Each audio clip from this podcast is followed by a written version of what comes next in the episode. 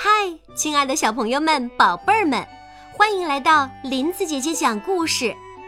今天我们要讲一个关于幽默的故事，故事的名字叫《河马帕姆租房子》。小朋友们，你们准备好了吗？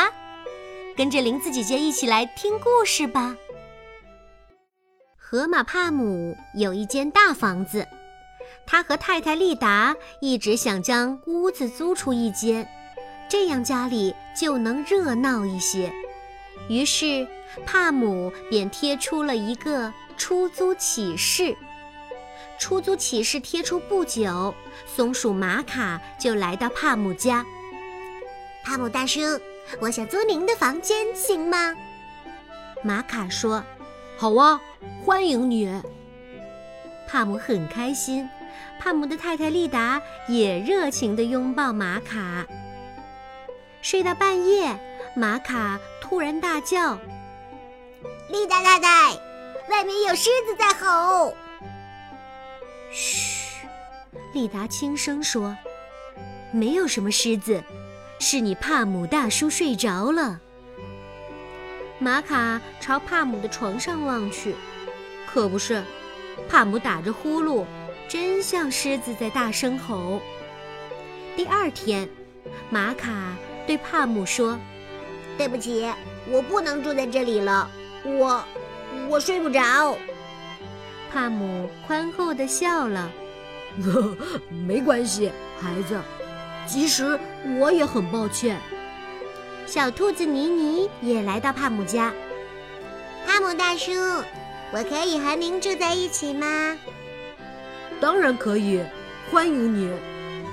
帕姆笑着说。晚上，妮妮睡得正香，突然被轰隆隆的雷声惊醒，她吓得一边喊，一边往帕姆屋里跑。打雷啦！我好害怕呀！嘘。利达太太不好意思地说：“哪里有什么雷声啊？是你帕姆大叔睡着了。”帕姆大叔，妮妮揉着眼睛，原来真的是帕姆打呼噜的声音。第二天，妮妮对帕姆说：“帕姆大叔，对不起，我想。”帕姆温和地笑了。你想搬家，小家伙？去吧，我知道你晚上一定睡不着。红着眼睛的小兔妮妮在帕姆的脸上亲了一下。谢谢您，再见。小兔妮妮也搬走了，又只剩下帕姆和丽达两个人。这天，小蝙蝠米妮来敲帕姆的家门。帕姆大叔。我租您的房子行吗？当然可以，可是也许你不知道，我爱打呼噜。